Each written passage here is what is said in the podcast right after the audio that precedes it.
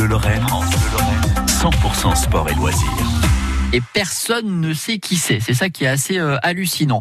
100% sport, 100% émotion cette semaine sur France Bleu. Alors lui, on le connaît bien. Par contre, hein, euh, le Lorrain Jonathan Kubler qui a réalisé quand même un doublé Everest Lhotse. C'était en mai dernier. On vous en a parlé sur France Bleu et on vous en parle également toute cette semaine avec Raphaël Marcellia qui le reçoit toute cette semaine à partir de 18h10. Combien de temps de préparation? Quelle est l'ambiance à Katmandou, la capitale du Népal? Comment ça se passe pour l'alimentation, gravir ces plus de 8 kilomètres Eh bien, vous le saurez en nous écoutant euh, chaque soir avec Raphaël Marcellia dans notre 100% sport et loisirs. Ce soir, poursuite de l'ascension vers l'Everest. Écoutez cet extrait de l'émission du soir autour du camp numéro 4. Il faut s'imaginer que vous arrivez dans, dans la zone de la mort, vous arrivez à 7900 mètres. Donc là, c'est un peu un, petit, un point de non-retour euh, où il y a des vents euh, jusqu'à 150 km heure toute la journée. il fait quelle température?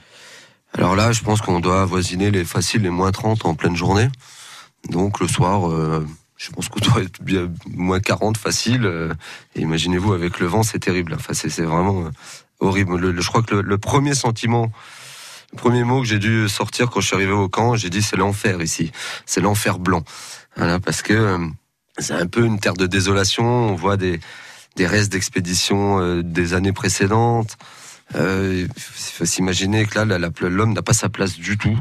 Et vous, et vous le comprenez très très vite, effectivement. C'est l'enfer blanc. Imaginez un petit peu moins, 30 degrés en plein jour. Récit à retrouver ce soir avec John Horn qui raconte euh, bah, toute son aventure, toute son ascension de l'Everest aux côtés de Raphaël Marcellia toute cette semaine. Rendez-vous 18h10 à 18h30 et ce jusqu'à demain inclus. C'est aussi à suivre et à réécouter sur francebleu.fr Lorraine Nord.